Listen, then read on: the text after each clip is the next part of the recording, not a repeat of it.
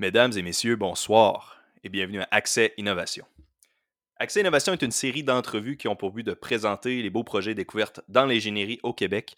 Mon nom est Émile Demers. J'ai réalisé que je ne le mentionnais pas mon nom dans les autres épisodes, euh, puis je l'écrivais juste dans la description à la fin. Donc maintenant, vous allez savoir c'est qui. Cependant, euh, mon invité, c'est certainement Je suis qui parce que c'est un de mes plus vieux amis. Ben, pas parce qu'il est vieux, mais c'est parce que ça fait longtemps qu'on est amis. Euh, Accompagnez-moi, là j'ai écrit une petite description, vous allez voir, vous allez capoter. Accompagnez-moi aujourd'hui dans un voyage microscopique dans l'univers de la 5G. Mais avant ça, premièrement, un petit résumé de l'épisode 7. Donc, euh, le dernier épisode que j'ai fait, euh, c'était sur soigner les traumatismes crâniens avec l'ingénierie mécanique avec Simon Lapointe. C'est un épisode très intéressant. Si vous voulez entendre euh, des histoires de qu'est-ce qui se passe derrière les salles d'opération, comment les médecins et les chirurgiens détruisent des os euh, ça m'a. c'est comme. C'est bizarre, mais c'est une des parties qui était le plus captivant, parce que c'était vraiment morbide. Mais tu sais, il y a vraiment, vraiment beaucoup de trucs intéressants à aller voir là. Euh, Simon a fondé sa propre compagnie, Encéphalix, euh, qui a pour but de justement soigner des traumatismes crâniens, des, des AVC, avec seulement une chirurgie. Dans le fond, il y a des patients là, que leur cerveau, ça, se met à enfler. Puis bon, fait allez écouter ça si vous ne l'avez pas entendu, c'est vraiment cool. Ensuite de ça, je le mentionne depuis une couple de semaines, puis euh, on dirait que vous m'entendez pas, je vais le dire plus fort. Allez me donner un petit review, là, ces plateformes, s'il vous plaît. S'il vous plaît. je, vais, juste dire s'il vous plaît, je vais rien faire de plus pour vous convaincre. Et puis, euh, écrivez-nous si vous avez des suggestions d'épisodes à emile.demers.1 hotmail.com. Euh, je suis toujours à la recherche de nouveaux, de nouveaux stocks, malgré que là, on est comme sur une lancée. Fait que là, cette semaine, la 5G et l'amélioration du rendement avec justement Philippe Bourgault. Bienvenue, Philippe. Mais merci, Emile. Yes. Dans le fond, ben, c'est ça. Là, comme je mentionne, j'essaie de plus en plus de. de, de, de, ben, je suis toujours à la recherche de contenu. Et vous allez remarquer que, bon, cette semaine, c'est quelqu'un que je connais euh, très, très, très bien. Et ça se peut qu'on ait d'autres invités comme ça dans les prochaines semaines. Euh, donc, Philippe, euh, tu, tu, tu ce que je vais espérer être un excellent épisode parce qu'on se connaît déjà. donc, j'ai hâte de voir où que ça va aller. Mais toi, euh, là, la 5G, euh, là, on est quand même, on est quand même loin de la mécanique. Là, puis je pense que c'est important de mentionner, comme on s'est parlé behind the scenes, Philippe, que euh, c'est un, podcast qui a beaucoup, quand même un gros focus sur l'ingénierie mécanique, parce que moi-même, je suis ingénieur mécanique. Mais c'est important de des fois se ramener aussi à d'autres sujets qui sont intéressants, comme l'électrique. je pense que dans les premiers épisodes, il y avait beaucoup de robotique, puis l'électrique en fait beaucoup partie. Donc, la 5G, ça peut paraître vraiment out there, mais je souhaite espérer qu'ensemble avec Philippe, et moi, on va être capable de euh, vous, euh, mettons, vous divertir. Puis surtout, les électriciens euh, qui sont qui nous écoutent vont sûrement comprendre plus que moi. Mais ça va être ben, cool. Ben, c'est sûr, parce qu'on c'est sûr que la 5G, on entend beaucoup, beaucoup parler depuis les au moins 2, 3, 4 dernières années. c'est un réseau qui veut, veut pas avec les téléphones intelligents qu'on a, qui vient, on va avoir accès de toute façon dans notre vie tous les jours c'est intéressant de savoir un peu qu'est-ce que c'est, pourquoi, c'est quoi qui est différent un peu avec la 4G, euh, qui était la version précédente, où est-ce qu'on s'en va avec ça, euh, c'est quoi les nouveaux technologies, les nouveaux développements, qu'est-ce qui va faire que ça, améliore notre, téléphone en, règle générale au niveau de l'électronique. Euh, la 5G, c'est vraiment à l'échelle mondiale, c'est un réseau global. moi, là-dedans, moi, je, travaille en recherche euh, à l'université. On s'entend que c'est comme euh, une petite, euh, une infime, je dirais un grain de sel dans, parmi tout ça, mais c'est fait partie du développement de la recherche qui, qui, amène ces innovations-là pour, pour le grand public éventuellement. Fait que toi, tu es à ta maîtrise, c'est bien ça? C'est ça. Ben, pour un petit historique, en fait, moi, je fais ma maîtrise actuellement en génie électrique à l'ETS. Donc, l'ETS, c'est une école de génie ici à Montréal. C'est une école qui est plutôt jeune, je dirais, parce que si on compare avec d'autres universités comme l'Université McGill, l'Université Laval à Québec, c'est une université qui ont plus de 100 ans. L'ETS, ça a, je dirais, presque 40-50 ans. Euh, puis ça a été fondé principalement pour euh, former des, techniciens, éventuellement avec un, diplôme d'ingénierie. puis maintenant, là, au niveau de la recherche, l'ETS grandit beaucoup. Là. Je dirais que depuis que je suis arrivé déjà, le TS prend de plus en plus de place dans la littérature. Euh, on a beaucoup, beaucoup de professeurs euh, reconnus. Donc, euh, moi, moi, en fait, c'est ça. Moi, je suis dans le département de génie électrique à l'ETS. Moi, j'ai fait mon bac à l'ETS aussi. je continue directement la maîtrise. Euh, puis plus spécifiquement, je dirais, on peut rentrer, en fait, on va rentrer dans les termes. Là, si, jamais je dis des termes qui c'est pas clair, dis-moi là. C'est certain que pour moi, c'est plus, un peu plus évident, mais plus spécifiquement, moi, c'est la microélectronique, je dirais analogique. Donc, essentiellement, c'est des puces, toutes les puces électroniques qu'on retrouve dans des téléphones, en fait, absolument tout ce qu'on retrouve d'électronique de nos jours, là, téléphone intelligent, télé, les montres intelligentes dans ton auto, euh, les montres, euh, les haut-parleurs, absolument tout maintenant. on parle d'électronique, c'est sûr qu'il y a des puces électroniques à l'intérieur. Mais là, c'est ça. Là, tu m'as dit que je vais sûrement t'interrompre souvent dans, le podcast pour euh, te poser des questions. Mais là, premièrement, c'est ça. Il y a sûrement beaucoup d'acronymes, vous allez voir, qu'on va développer.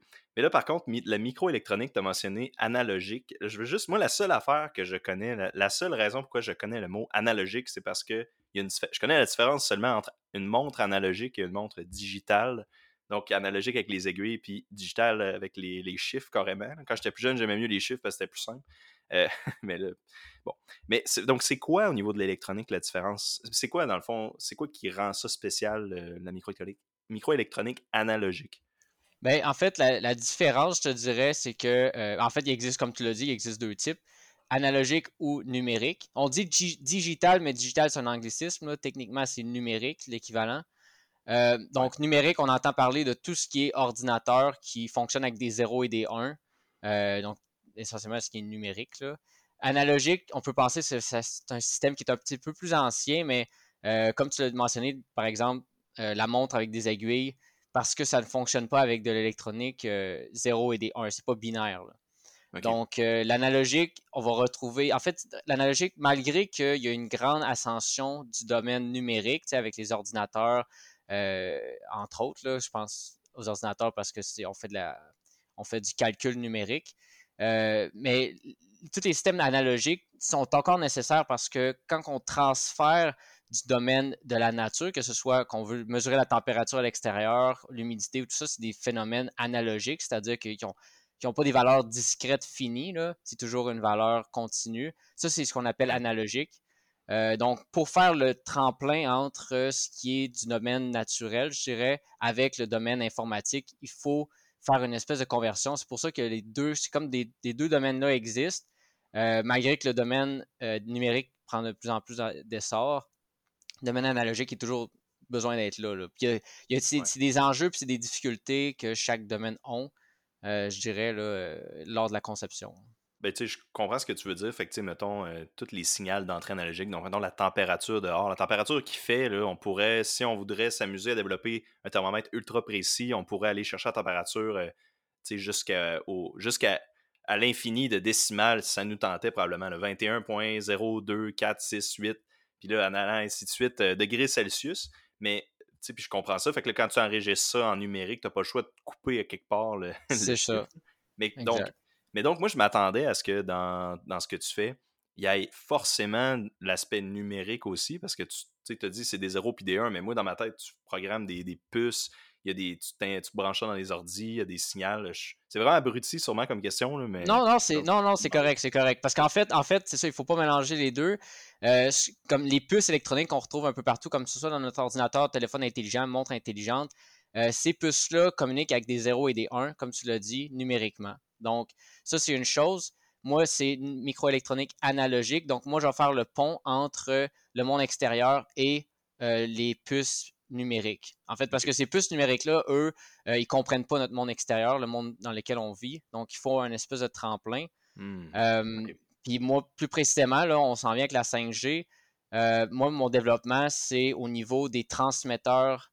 par exemple, ton téléphone Bluetooth, Wi-Fi, pour transmettre l'information euh, Bluetooth, par exemple, ton film Netflix, euh, tu veux le transmettre, par exemple, de ton routeur chez toi jusqu'à ton téléphone, ben, c'est ce transfert-là qui reste analogique. Il ne peut pas se faire de façon numérique parce qu'il passe dans le monde euh, réel. OK. OK, ouais, je comprends. OK, je comprends. Fait que c'est vraiment, c'est ça, c'est OK, c'est le discours entre les deux, plus spécifiquement, qui est, qui, tu, ben, sûrement même que tu l'avais mentionné en plus, puis j'avais comme pas, j'avais pas bien compris, mais OK, je comprends bien. Fait que là, c'est ça, ben là, la 5G, en réalité, ton projet de maîtrise, si je comprends bien, c'est euh, relié surtout à augmenter euh, l'efficacité puis surtout la consommation énergétique de la 5G, basé, de ce que j'ai cru comprendre, basé sur une technique un peu plus théorique qui a été développée un petit peu avant toi. C'est bien ça, c'est la, là, c'est la technique PEF. C'est ça, c'est ça. Là, je ne sais pas c'est quoi l'acronyme.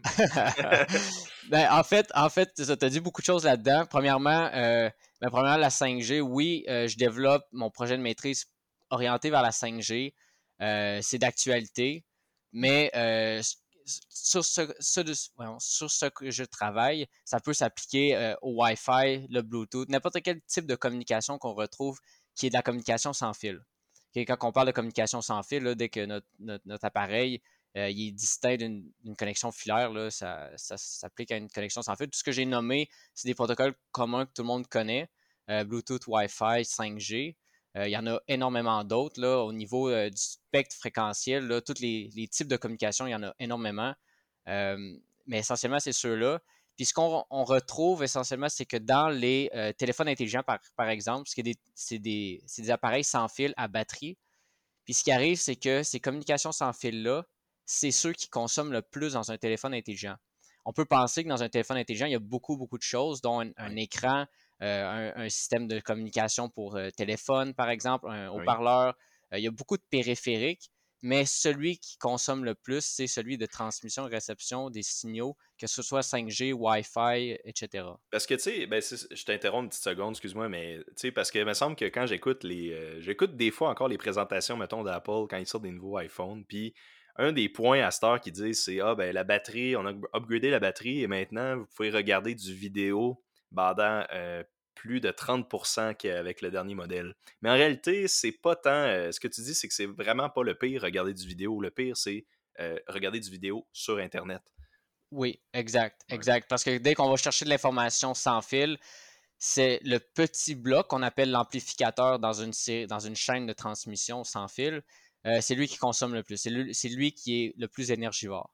Donc, comme tu dis, bon, euh, on tend à toujours essayer d'avoir des communications plus rapides. On veut avoir euh, du 4K, éventuellement en 8K. On va avoir une, connexion super rapide. Euh, donc, on veut tout ça, mais ça demande des, une plus grande consommation énergétique, ça c'est certain. donc, on doit grossir les batteries. C'est ce qui arrive. Je, me souviens, je me souviens par, rapport à la 5G, si je me souviens bien, la première fois que j'ai entendu ce terme-là, c'était mon oncle. Shout out à mon oncle s'il écoute ceci. Rémi, j'espère que tu m'écoutes. Sinon, c'est pas grave. Mais euh, il m'avait parlé à Noël de la 5G, puis il disait il y a vraiment beaucoup de potentiel dans la 5G par rapport à commencer à débrancher des appareils. Je sais pas si ça l'a, sûrement changé depuis, parce que ça fait vraiment longtemps qu'il m'a parlé de ça, puis euh, il s'est acheté, mettons, un cellulaire euh, qui me semble qu'il fonctionnait, qui fonctionnerait avec la 5G, puis me semble un des enjeux, je, je sais pas si je me rappelle bien, mais c'était vraiment bientôt, on va pouvoir commencer à déploguer, à plus avoir autant de fils qu'on a dans une maison grâce à la 5G. Est-ce que tu penses que ça, ça a un. Est-ce que c'est -ce encore euh, un peu valable comme point de recherche aujourd'hui, euh, cet aspect-là sur la 5G? Je ne sais pas au niveau euh, de, la maison, là, au niveau personnel. parce que si on recule un petit peu, un peu avant la 5G, ben, pour ceux qui ne savent pas, là, on parle de la 5G, mais 5G, c'est cinquième génération du réseau de télécommunications sans fil mondial. Donc, nécessairement, ça implique qu'il y a eu quatre générations avant. 1, 2, 3, 4. je dirais qu'à chaque fois, c'est à peu près à 10 ans d'intervalle. Donc, euh, la première, dans les années 80, uniquement le téléphone. 90, on a intégré le texto. Ensuite, dans les années 2000, là, est venu le premier iPhone, on a inséré le, 3G, donc le réseau cellulaire, donc pour aller sur Internet. C'est pour ça, c'est pour ça qu'il s'appelait 3GS ou 3G le premier ou dans les premiers. Là, le premier, c'est 3G. Ensuite, ils ont fait une version améliorée 3G Edge. Puis là, ça, c'est les versions. Ensuite, on a le 4G. Euh, qui lui offrait des meilleures performances que euh, le précédent. Puis on permettait la musique euh, sans fil, réseau de, vidéos et tout ça. Là. Puis là, la 5G, elle, ce qu'elle vient apporter, on parle beaucoup d'auto autonome, on parle beaucoup de réalité virtuelle, on parle beaucoup de IoT, donc les, tous les petits objets connectés, que ce soit dans un magasin grande surface, que ce soit dans un, dans un grand entrepôt, c'est plusieurs petits appareils connectés qu'on veut qu'ils soient euh, sur le réseau. Euh, eh bien, tous ces appareils-là, ça fait que ça engorge un peu le réseau. C'est pour ça qu'on a eu besoin d'une cinquième génération pour espérer de, déployer tous ces appareils-là. Fait là, IoT, tu as mentionné IoT, puis ça, je sais c'est quoi. Je pense que c'est l'Internet of Things, c'est bien ça? Ouais, c'est ça. Peut-être qu'on peut même en glisser un petit mot parce que c'est très intéressant. Puis vous avez sûrement tous, vous savez sûrement tous c'est quoi. Là. C'est l'idée d'avoir, par exemple, une ampoule intelligente de chez Ikea genre, que, tu, que tu branches, puis là, en as plusieurs, puis là, tu peux les contrôler avec une application, changer la couleur. Euh, c'est essentiellement ça, mais pour tout. Fait même ta machine à café, quand tu, tu, veux partir ton café toujours à la même heure, et, euh, si tu veux, euh, ben, c'est ça, là, avoir ta, météo affichée sur ton mur, puis c'est vraiment ça. Là. Oui, exact. Mais encore plus, ça c'est pour un peu l'application commerciale, mais au niveau industriel, c'est à une échelle beaucoup, beaucoup plus grande. On parle de, de serres euh, qui veulent avoir, par exemple, 1000 capteurs sur euh, toutes tout leur plants de tomates, ou etc. Donc, ça prend énormément de données. Ça prend un réseau qui puisse supporter tous ces petits appareils technologiques-là, tous les appareils sans fil. Fait que vraiment sans fil. Vraiment beaucoup de données, mais transférer sans fil. Fait qu'une serre, c'est ça qu'il voudrait avoir, tout ça, mais sans nécessairement se, se faire chier à brancher ça, euh, à se brancher partout en même temps. Exact, exact. Parce que si leur serre fait une grande superficie, ils ne voudraient pas couvrir tout ça avec des fils, par exemple. Donc, si on revient, justement, ça fait un point un peu avec mon projet parce que euh, l'idée d'avoir 1000 petits capteurs sans fil, bien, ça, ça fait 1000 fois la consommation énergétique. Euh, donc, chaque petite augmentation d'énergie par capteur, ça va faire une grosse augmentation. Donc, l'idée de mon projet, par exemple, c'est d'améliorer ces systèmes-là euh, unitaires. Donc, on, fait, on, voit de façon globale, mais on a, on a une amélioration. Donc, euh, l'idée, euh, comme tu l'as mentionné un peu plus tôt, qui a été développée à l'ETS par un, étudiant au doctorat un peu plus tôt, donc il y a environ maintenant trois ans. Il a développé et breveté une nouvelle technique qui s'appelle le PEF. donc, c'est un terme technique juste pour dire qu'il a développé une nouvelle technique d'amélioration de l'amplificateur, le module qui consomme le plus d'énergie. Ce n'est pas le premier nécessairement à l'avoir fait. Il y a différentes techniques dans la littérature, mais sa technique à lui est, innovatrice. Euh, puis moi, mon projet s'avère à rendre ça un petit peu plus. Euh, ben, faire un prototype fonctionnel de sa technique, de mm-hmm. démontrer le fonctionnement, puis éventuellement de présenter comment on pourrait l'intégrer dans l'industrie, comment ça peut être appliqué facilement. Fait que c'est quoi? Fait qu'en réalité, c'est quoi l'acronyme PEF? C'est quoi que ça. En quelle manière? Est-ce que. Je sais pas, peut-être c'est pas possible nécessairement d'expliquer non plus, mais je, me demande comment c'est innovateur. Le ben, podcast s'appelle Accès Innovation. c'est ça. Ben, PEF, c'est un acronyme anglophone qui veut dire Positive Envelope Feedback. Euh, qu'est-ce que. Il y a deux termes. En fait, il y a trois termes très intéressants là-dedans, comme l'acronyme. Mais il y a la rétroaction positive. Ça, c'est euh, on entend souvent parler dans les systèmes de contrôle de la rétroaction. Dans 80, je dirais 98% des cas, c'est de la rétroaction négative. Rétroaction positive, c'est souvent, souvent vu comme euh, de l'instabilité puis un système oscillatoire, donc on ne veut pas ça. Par contre, dans sa technique, il a prouvé que euh, sous certaines conditions, ça peut rester stable puis ça peut apporter des bonnes performances. Puis le mot au milieu qui est enveloppe, c'est tout simplement dans la communication sans fil, on peut voir le signal analogique qui est transmis, par exemple, comme la voix, on peut voir comme une enveloppe euh, des données, puis on peut comme ajuster ou polariser de façon dynamique euh, le, système avec l'enveloppe.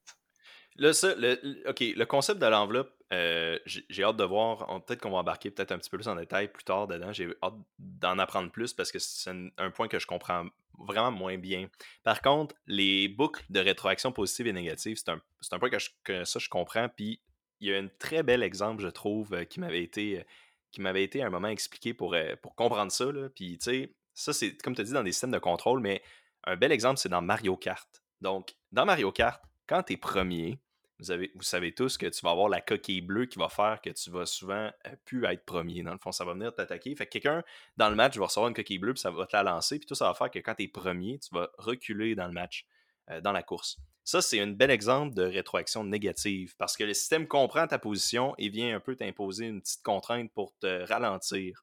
À l'inverse, quand tu es dernier dans Mario Kart, tu as souvent des items qui, qui te font accélérer, puis ça, c'est un bel exemple de boucle de rétroaction positive. Donc, euh, j'avais vu ça mener cet exemple-là, puis il euh, fallait vraiment que je mentionne.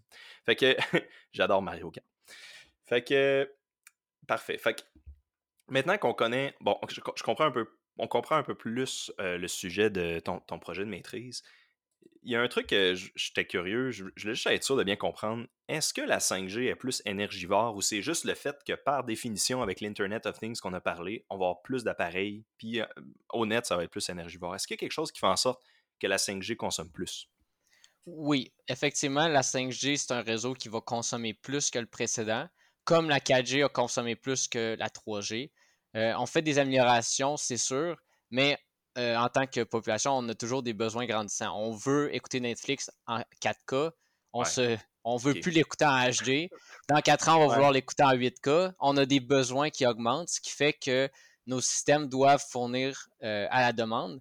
Non seulement ça, mais la 5G, ce qu'elle apporte de différent, je te dirais, c'est que, euh, sans entrer trop dans les détails, mais les quatre premières générations fonctionnaient, euh, par exemple, il y a une tour de communication euh, dans un quartier, puis elle va, fournir tout, par exemple, la 4G à tout le quartier.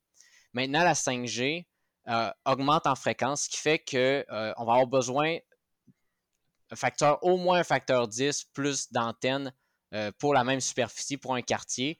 Puis même, je te dirais que pour chaque maison, on va avoir besoin d'une antenne 5G si tu veux avoir de la 5G euh, ah euh, haute performance. Mmh euh, ce qui fait que tu augmentes ce nombre d'antennes-là, tu augmentes le nombre de, de, stations en fait émettrices. Donc nécessairement, oui, tu augmentes la consommation. Parce que, OK, puis, OK, tu as dit rapidement que ça augmentait la fréquence. Fait que ça, c'est. Si je me rappelle bien, ce que je comprenais de la 5G, justement, c'est que on avait comme des ondes qui étaient. qui se rendaient peut-être un petit peu moins loin, mais qui étaient beaucoup plus. qui avaient une beaucoup plus haute fréquence, justement, donc qui étaient plus, mettons, plus dense, on pourrait dire, un peu plus compact, l'onde. C'est-tu bien ça? Donc, c'est pour ça, c'est qu'ils se rendent moins loin, donc on doit installer plus d'antennes pour le propager ben plus facilement. Oui, exact. Ben, en, fait, en fait, juste pour corriger, avant, euh, pour mettre un terme technique là-dessus, avant, on utilisait, avec le 4G par exemple, on utilisait des fréquences en bas euh, de 3, 4 GHz au maximum. Ce que ça fait d'avoir des basses fréquences, c'est qu'on peut transmettre à des longues portées. OK? Sans avoir trop d'atténuation. On peut être à l'école, on peut être à la maison, l'onde va traverser les murs. Avec la 5G, pour donner une idée, il y a une bande qui fonctionne dans les basses fréquences pour les longues portées, mais ce qui est le plus intéressant, c'est les plus hautes fréquences. On, va passer à 28 GHz. 28 GHz, c'est un facteur 7 par rapport à ce qu'il y avait avant. Puis à ces fréquences-là, l'onde, elle traverse plus les murs. L'onde, elle va réfléchir comme la lumière. Donc, si par exemple l'antenne est sur ton toit, c'est pas dit que dans, ta cuisine au rez-de-chaussée, tu vas pouvoir avoir le 5G. Donc, l'onde à ces fréquences-là, ça rajoute d'autres euh, problèmes parce que euh, c'est ça, elle ne peut pas traverser les murs, ils ont des courtes portées. C'est pour la raison pour laquelle on doit mettre beaucoup plus d'antennes que les réseaux précédents. OK, mais c'est ça, parce que je me. Ça me rappelle euh, dans, dans le bon vieux temps, quand j'étais dans mon, dans mon sol chez mes parents, puis qu'on voulait texter, tu sais. Tu veux texter, en, tu veux texter, t'es dans le sol, mais ça, le signal passe pas. Fait que c'est, on va avoir des, des, problématiques similaires à ça, dans le fond, avec, avec la 5G. C'est pas quelque chose nécessairement qui va s'en aller, là, cette problématique-là, de pas pouvoir texter dans le sol. Non, c'est ça, c'est ça. Mais le 5G, c'est ça. il va y avoir deux modes. Donc, le mode euh, à basse fréquence pour avoir les longues portées pour pouvoir du texte dans ton sous-sol. Puis il va y avoir les hautes fréquences pour lesquelles, par exemple, tu vas être dans ton centre d'achat, à l'aéroport, tu vas avoir le très haut débit. Bien, il va y avoir une antenne, par exemple, dans le centre d'achat que tu vas pouvoir avoir en ligne directe avec l'antenne, tu vas pouvoir avoir euh, une haute, haute vitesse. Là, il y a un point par rapport à ça que je suis curieux. Est-ce que la 5G que tu as mentionné, est-ce que la 5G s'applique aussi, mettons, au Wi-Fi ou c'est seulement euh, vraiment des données, genre des données cellulaires? Y a-t-il un aspect de Wi-Fi associé à ça? Non, la 5G, c'est vraiment euh, parce que comme j'ai tout à l'heure, cinquième génération du réseau de télécommunications, c'est vraiment, on parle du, euh, réseau de télécommunications cellulaire. Euh, évidemment, là, au Wi-Fi, on n'entend pas parler, mais parce que la 5G fait plus de vagues, là, mais le Wi-Fi aussi fait des grandes innovations. Là, tout juste, on a parlé, on a entendu parler du Wi-Fi 6 qui est sorti. puis même moi, dans la recherche, je vois Wi-Fi 7 qui se prépare. Euh, puis même euh, encore là pour la 5G, là, je vois dans la recherche de la 6G qui se prépare. Donc déjà, déjà en recherche, là, on voit 10 ans en avant, puis on, commence déjà à, voir comment la 6G va amener de quoi de nouveau, puis comment on peut euh, développer autour de tout ça. Oui, c'est vrai, c'est vraiment incroyable. C'est drôle ça, parce que quand je le lisais, effectivement, j'ai vu, je sais pas si tu parlais de Wi-Fi Probablement que tu parlais du Wi-Fi 6, justement, t'as dit 6 ou 7? Euh, ouais, 6. 6, puis du... Euh, des, bon, aussi, je sais aussi qu'il y a le USB 3.4, euh, là. fait, que ces choses-là continuent d'avancer, mais c'est pourquoi on n'entend pas parler d'abord du Wi-Fi 6? Parce que c'est pas assez des gros, des gros sauts ou c'est bizarre? Ben, ben peut-être parce qu'il n'y a pas de... Peut-être parce qu'au niveau de, du consommateur, il n'y a pas de différence. Là. tu irais t'acheter une nouvelle tablette chez, chez Best Buy, même si elle a le Wi-Fi 6, tu ne verras pas la différence. Ton routeur va déjà supporter euh, la génération du Wi-Fi, tandis que le, le, 5G, souvent, on doit changer de téléphone. On entend beaucoup parler parce que là, les compagnies cellulaires vont, vont, promouvoir la 5G comme étant euh, beaucoup plus rapide, puis en fait, le réseau beaucoup mieux. Donc, nécessairement, c'est peut-être une question de marketing, mais il y a beaucoup, beaucoup de choses. Tout évolue très rapidement. C'est juste que euh, certaines, il y a certains, seulement certains euh, aspects qu'on entend parler, comme la 5G par exemple. Ok, effectivement, c'est ça. je comprends qu'il y a un aspect de, de, market, marketing, puis s'il n'y a pas un saut majeur, s'il n'y a rien qui fait en sorte que les, on va dire, les consommateurs, je trouve ça bizarre de dire les consommateurs parce que c'est comme si. Euh, ben, le grand public. tu consommes, tu, sais, tu manges des choses. Parce que le, le Bluetooth aussi, Bluetooth, il y a vu une évolution euh, au début 2, 3, 4, je pense qu'on est rendu à 5 ou 6, je suis pas. Je, suis pas tout ça, mais je sais que ça évolue euh, assez rapidement, puis encore là, on n'entend pas beaucoup parler. Euh, je pense que 5G, c'est parce que ça touche nécessairement tout le monde. Tout le monde va y passer. Là.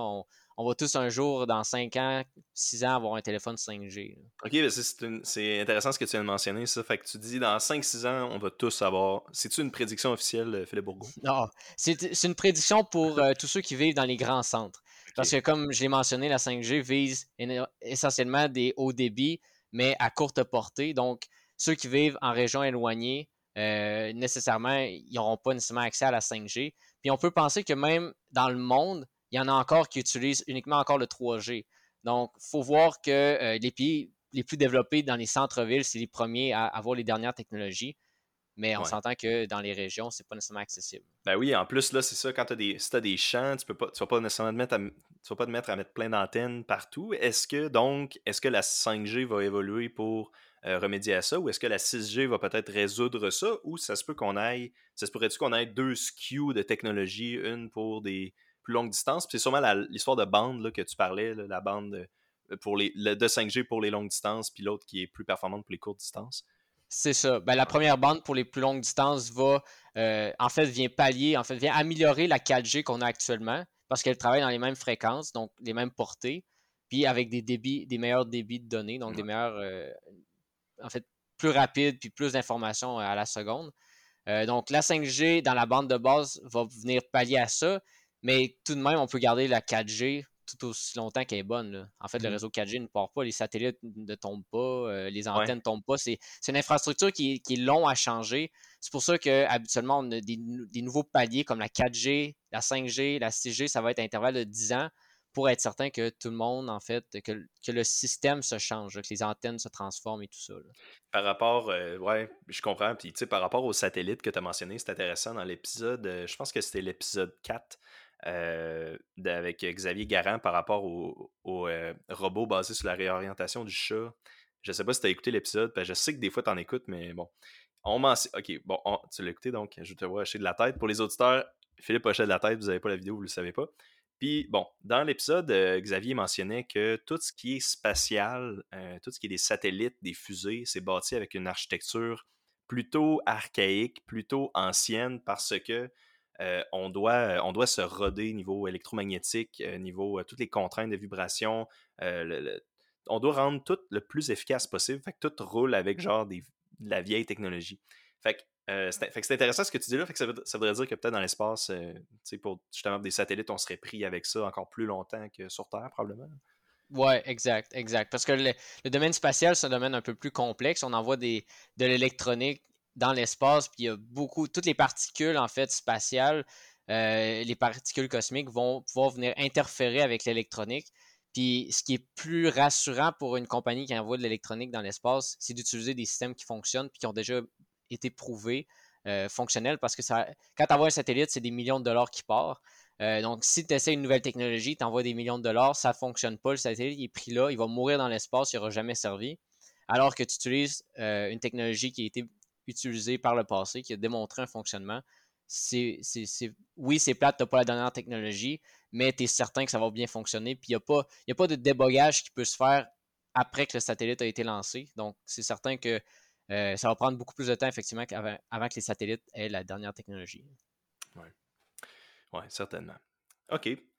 Parfait, maintenant, euh, je, serais curieux, euh, j'aimerais ça qu'on revienne sur le sujet principal, sur ton, ton projet. On s'est éloigné dans une belle grande parenthèse. J'adore ça. Fait que dans le fond, ton projet, tantôt tu nous as expliqué un petit peu la technique PEF que, que tu vas essayer de, un peu de faire une preuve de concept de ça plus étoffé. Est-ce que tu pourrais nous parler justement, donc tu nous as mentionné que c'était basé sur les, les, boucles de, j'oublie le mot, j'ai envie de dire renforcement positif. Rétroaction. renforcement positif, c'est autre chose. puis relié aussi à l'histoire de l'enveloppe. Euh, conception, là, j'ai, pris dans mes notes, conception de détecteur d'enveloppe. Donc, de quoi on parle? C'est quoi une conception de détecteur d'enveloppe? Bon, en fait, toutes les technologies, en fait, tous les types de communication qu'on utilise, que ce soit quand tu parles au téléphone, que quand tu utilises euh, Internet sur ton ordinateur pour euh, écouter Netflix ou peu importe, toute l'information dans l'air voyage sur des ondes. Puis ces ondes-là sont modulées, c'est-à-dire sont, euh, sont, mélangés avec d'autres ondes pour former des signaux comme par exemple la voix. Euh, ces, signaux-là, si on regarde en fait l'amplitude du signal, ça va ressembler comme une enveloppe. Ou bien l'exemple typique, c'est par exemple une roche que tu tires dans un lac qui va avoir des ondes. Mais si, si tu regardes entre la surface de ben, à la surface de l'eau, ça fait comme un petit peu une enveloppe. Les vagues font une enveloppe. Mm-hmm. Eh bien, en électronique, les ondes, c'est essentiellement la même chose. Donc, moi, mon projet vise à faire un détecteur pour détecter ces enveloppes-là, en fait, la courbure de ces enveloppes-là, comme, euh, comme l'eau, en fait, euh, sur un lac, par exemple. Oui, fait que c'est comme. Fait que, l'enveloppe, c'est-tu, si je comprends bien, c'est vraiment un peu l'onde générée par plein d'ondes ensemble. C'est-tu bien ça? Fait que maintenant, tu as plein d'ondes, puis là, tu regardes vraiment justement l'enveloppe, qu'est-ce qui recouvre toutes ces belles ondes-là, ça fait une autre onde. C'est ça. Ben, si, par exemple, on s'appelle au téléphone, euh, ma voix va être transmise dans l'air avec euh, un signal avec des ondes, puis ça va générer une certaine enveloppe. la voix modulée avec euh, le signal porteur qu'on appelle en haute fréquence, par exemple 6 GHz, ça va créer une enveloppe. Puis cette enveloppe-là, que ce soit tous les signaux, tous les signaux qu'on transmet dans l'air, on ne les voit pas, mais ils sont là. il y a des enveloppes, puis que ce soit les signaux numériques, je parlais de numérique au début, ou même les signaux analogiques, il y avoir des enveloppes. Puis c'est important de détecter ces enveloppes-là pour différentes applications, que ce soit des applications de mesure de prototype euh, dans une puce ou même euh, pour améliorer les performances comme je l'ai fait avec mon projet. Euh, des détecteurs d'enveloppe, il y en a il y en a toutes sortes de variantes, puis on en retrouve partout. Donc l'histoire de l'enveloppe, c'est pas pas nécessairement quand on envoie un signal électronique, quand tu appelles quelqu'un au téléphone puis qu'il le convertit puis qu'il l'envoie dans les airs, c'est aussi quand on se parle, on fait juste se parler là, comme des deux hommes des cavernes qui se parlent, ils envoyaient des, des ondes en enveloppe, c'est ça. C'est ça, c'est ça. Mais en fait, c'est ça, le signal, par exemple, ceux qui, travaillent en audio, une trame sonore, là, si on regarde dans l'échelle du temps, ça, on pourrait, on pourrait tracer en fait l'amplitude de, chaque, de toutes les crêtes du signal, puis ça correspondrait à être l'enveloppe du signal. Puis pourquoi? Fait dans ma tête à moi, quand j'édite le podcast, je vois justement ces belles petites crêtes-là, puis je pourrais m'amuser à dessiner une enveloppe, mais en réalité, dans ma tête, ce qui m'intéresse, c'est vraiment juste les crêtes individuelles, pour voir, mettons, chaque mot prononcé, puis pour enlever des mots si je veux. Euh, si je veux censurer euh, le podcast, ce qui n'est pas le cas. Mais euh, donc, c'est pourquoi est-ce que l'enveloppe est importante de bord? Qu'est-ce qui fait. Pourquoi, pourquoi on s'intéresse à ça si le vrai contenu est à l'intérieur de l'enveloppe? Ben en fait, c'est là l'affaire, c'est que justement, c'est les crêtes qui contiennent vraiment l'information. Parce que les crêtes contiennent l'information en deux parties. OK, là, on rentre un peu plus dans les mathématiques, mais la partie d'amplitude et la partie de phase en fait, c'est deux, avec ces deux éléments-là qu'on peut reconstituer l'information qui a été transmise. Euh, dès qu'on a l'amplitude et qu'on a la phase, on peut refaire le signal, euh, par exemple, au récepteur. Donc, si je t'appelle, moi, je vais transmettre un signal en amplitude et en phase qui va créer un signal euh, dans le domaine du temps avec des crêtes. Et toi, lorsque tu vas le recevoir, tu vas le décortiquer avec les crêtes, justement, avec un détecteur d'enveloppe pour aller extraire l'amplitude et la phase du signal. Ok, je, ouais, je pense que j'ai vu des trucs reliés à ça. C'est-tu ça l'affaire? Puis là, on est, on est vraiment pas obligé d'embarquer là-dedans, mais les transformés de, de Fourier, c'est sûrement relié à ça. Hein. Oui, exactement. Tous les signaux électroniques sont. On, connaît très bien les transformés de Fourier. Ouais, toi, tu, moi, je les vois dans quelques cours, mais vous, vous avez as dû passer des heures et des heures là-dessus. Ouais. mais tu sais, fait que c'est vrai. Fait que si. Si je peux me permettre, de ce que je comprends de ça, c'est une manière d'encrypter un peu l'information, d'envoyer euh, des infos, euh, des données en étant un petit peu plus, de manière plus légère. Et après ça, donc, donc tu donnes ton signal, tu le transformes dans une enveloppe, tu l'envoies dans les airs pour que ça soit plus léger. Et après, l'autre bord, il décortique, puis il a son signal développé. C'est ça. C'est ça. C'est exactement ça. Puis en fait, pourquoi on fait ça? C'est parce qu'on veut transmettre, par exemple, ma communication avec toi, il y a peut-être quelqu'un d'autre qui va communiquer aussi avec quelqu'un d'autre, puis on veut le faire simultanément, on va pouvoir changer la fréquence porteuse. Exemple parfait, à la radio, par exemple, la radio FM que tout le monde connaît, c'est le même principe. On met, on met la radio à 105,7, il y a une certaine communication qui se fait. Si on la met à 105,9, qui est 0.2 euh, MHz plus loin, ben, c'est une autre communication qui se fait. Donc, c'est comme pour séparer les canaux de communication. Pourtant, le canal de base, ça reste la voix, c'est la même information, c'est juste que tu as deux canaux différents. Puis les deux traversent dans l'air. Et c'est ça qui est. Ça, c'est un, aspect qui est bizarre. Depuis, euh, depuis longtemps, un des trucs que mon, père me, dit toujours, c'est que. Puis moi, tout, honnêtement, j'ai aucune idée. C'est qu'on voit pas comment on envoie des données dans l'air. C'est ça qui est, c'est fucké à, à s'imaginer. Mais par rapport à ça, euh, c'est un peu ça que tu nous aides à comprendre aujourd'hui. Est-ce qu'il y aurait, mettons, juste pour le fun, une limite théorique de justement de nombre de channels de radio, par exemple, qu'on pourrait avoir en même temps? Tu j'utilise la radio juste comme exemple. Est-ce qu'il y aurait une limite théorique de contenu d'information qu'on pourrait envoyer dans l'air euh, dans euh, dans un même espace? Mettons, j'imagine qu'on communique je ne sais pas si tu comprends ma question. Oui, oui, oui, je communique en ligne droite. Là, mettons qu'on envoie quelque chose en ligne droite, c'est quoi le, maximum, la densité d'informations qu'on pourrait envoyer? Y a-t-il une limite ou il n'y a juste aucune limite? Ben, j'ai pas de valeur pour toi. Par contre, on le voit qu'il y a une limite parce que euh, justement avec la 5G, on s'en va avec des fréquences plus élevées. Pourquoi? Parce qu'on a déjà surchargé les fréquences plus basses. Qu'est-ce que ça veut dire? Ça veut dire que, bon, la, la télévision, la radio, le Wi-Fi, le Bluetooth, tous les appareils. On parle des avions, on parle des satellites, on parle d'absolument tout ce qu'on utilise dans le monde moderne utilise déjà euh, beaucoup de spectres fréquentiels. Donc, toutes les fréquences bases sont déjà utilisées, surchargées. Donc là, c'est pour ça qu'il y a des technologies qui s'en vont chercher des fréquences plus élevées parce que euh, nécessairement les fréquences plus basses sont, déjà surchargées. Puis là, quand on va chercher les fréquences plus élevées, ben, ça rend d'autres problèmes parce que c'est juste la vue directe qui permet la communication. Parce qu'on se dirige vers les ondes ça vient, ça vient intense, mais ça va vers les ondes de la lumière. OK? Donc, plus on augmente en fréquence, plus on s'en va vers les ondes euh, optiques. Donc, nécessairement, ça change un petit peu la dynamique, mais les principes restent les mêmes. donc, euh, mais OK, mais tu dis oui, euh, on utilise beaucoup, beaucoup de, de signal de la, de la bande, de la basse fréquence, mais puis là, en fait, peut-être qu'on embarque juste trop dans le détail, mais je, je comprends pas pourquoi on peut pas juste pourquoi on peut pas juste inventer un autre, tu sais, un peu comme on disait au début, ajouter un autre décimal, puis dire, OK, à cette heure, on est dans le signal, euh, à place de dire le 107.2 FM, euh, le 107.24 FM, puis là, on a un autre signal là-dedans. Pourquoi on peut pas juste rajouter des, données là-dedans?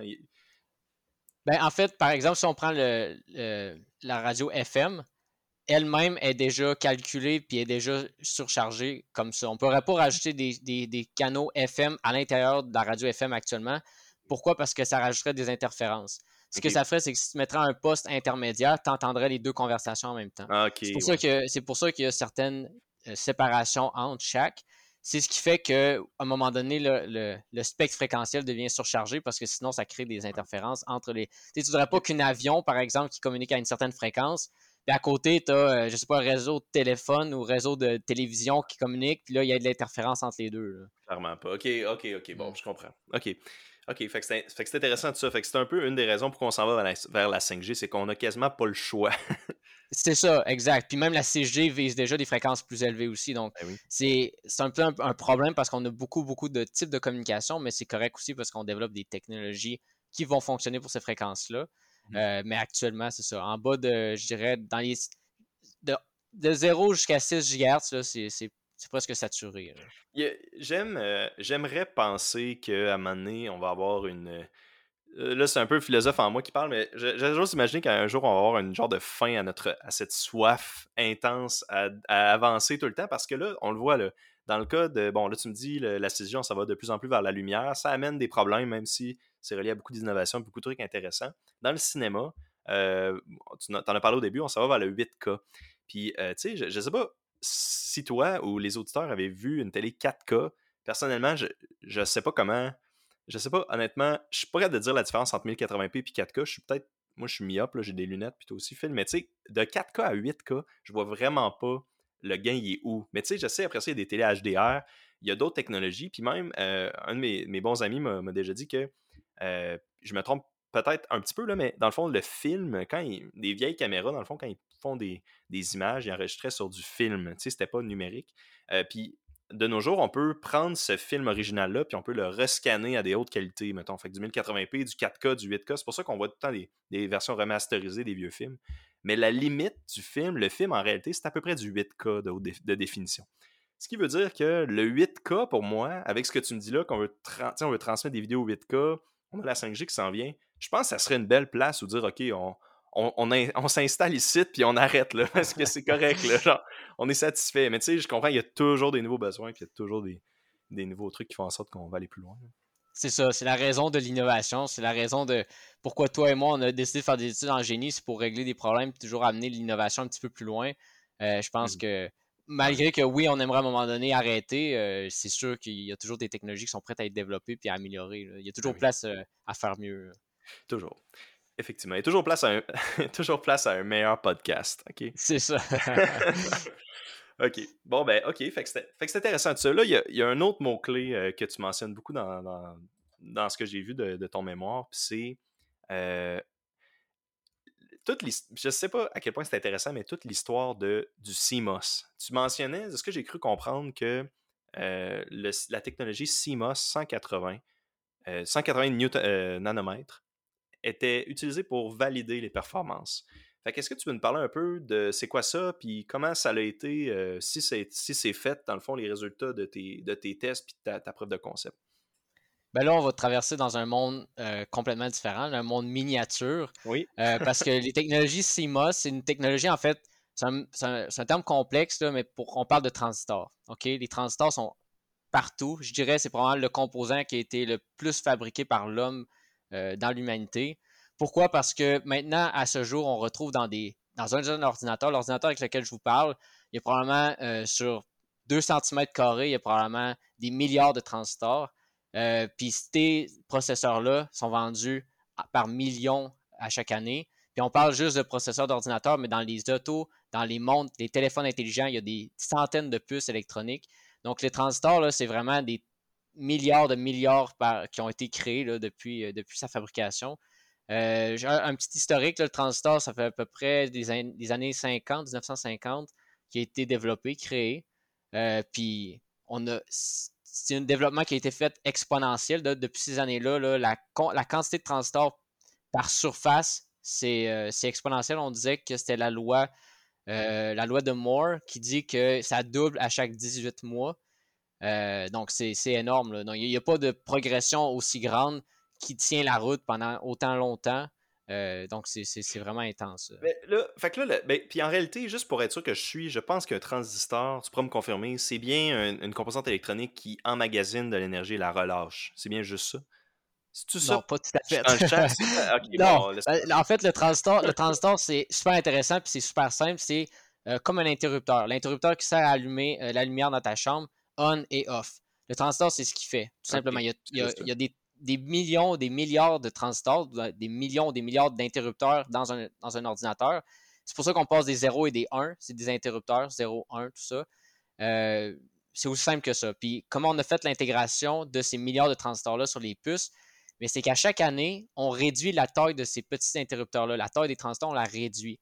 Puis à ce jour, on parle de transistors qui sont dans les nanomètres. Là, pour donner une échelle de grandeur, c'est 10 ben, à la moins 9. Là, mais euh, on parle de 1000 fois plus petit qu'un cheveu humain. Là. Donc, c'est. Puis on en met des milliards. Donc, c'est super C'est vraiment impressionnant à, travailler avec ces choses-là. Euh, par exemple, moi, la technologie que j'utilise, c'est une technologie des années 2000 là, qui était. C'était le fun dans les années 2000. Là. Euh, la technologie 180 nanomètres, ça veut dire que le transistor, la plus petite dimension qu'il peut avoir, c'est 180 nanomètres euh, en largeur. Euh, puis celle-là, par exemple, c'est 500 fois plus petit qu'un cheveu humain. Mais ça veut dire qu'aujourd'hui, si ça c'est 2000, c'est tout petit. Aujourd'hui, là, on parle, c'est la taille d'un atome.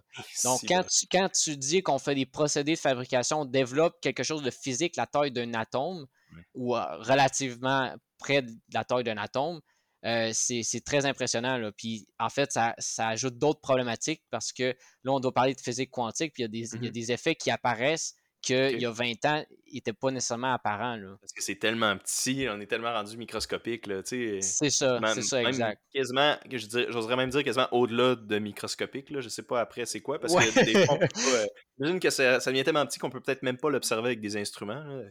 Non, euh en fait, en fait les, seuls, les seuls instruments qui existent pour observer le transistor à cette taille-là, c'est un microscope à électrons qu'on appelle. Euh, parce que des, un microscope optique, ben, ça ne fonctionne pas parce que la longueur d'onde de la lumière est plus grande que le, que, le transistor. Donc, nécessairement, même la, lumière visible est trop grande. Donc, nécessairement, il faut utiliser d'autres outils, mais de toute façon, ça, rendu là, on ne veut plus regarder les transistors individuellement, on regarde l'ensemble. Puis... Euh. c'est l'ensemble de l'œuvre. donc, c'est-tu pour ça que dans les dernières années, euh, mettons justement depuis à peu près 40 ans, on voit toujours une espèce d'avancée exponentielle dans la technologie? J'imagine que c'est beaucoup relié à ça. Là, je ne sais pas s'il y a un lien avec les disques durs. mettons, les disques durs, ils se rétrécissent tout le temps. Il y a aussi, tu sais, on, a vu l'arrivée des, technologies de, disques durs numériques qui font que c'est encore plus petit qu'avant, c'est pas des disques magnétiques. C'est quoi le lien avec ça, les transistors? Ben justement, en fait, le lien est direct parce que plus on peut faire d'intégration de transistors, plus on peut augmenter la mémoire euh, sur la même surface. Donc, par exemple, il y a 5 ans, tu avais une clé USB de, 5 GB, 4 GB, 8 GB, 16 GB. Ben maintenant, au jour d'aujourd'hui, si c'est exponentiel, au jour d'aujourd'hui, tu peux avoir des 128, 256, 1 Tera euh, gigaoctets. Donc, oui, c'est, il, y a une, ligne directe parce que l'intégration fait qu'on peut euh, augmenter les performances. C'est ça, OK. Fait que c'est ça, c'est, ça aussi, justement, la loi de, ce que j'ai compris de la loi de Moore.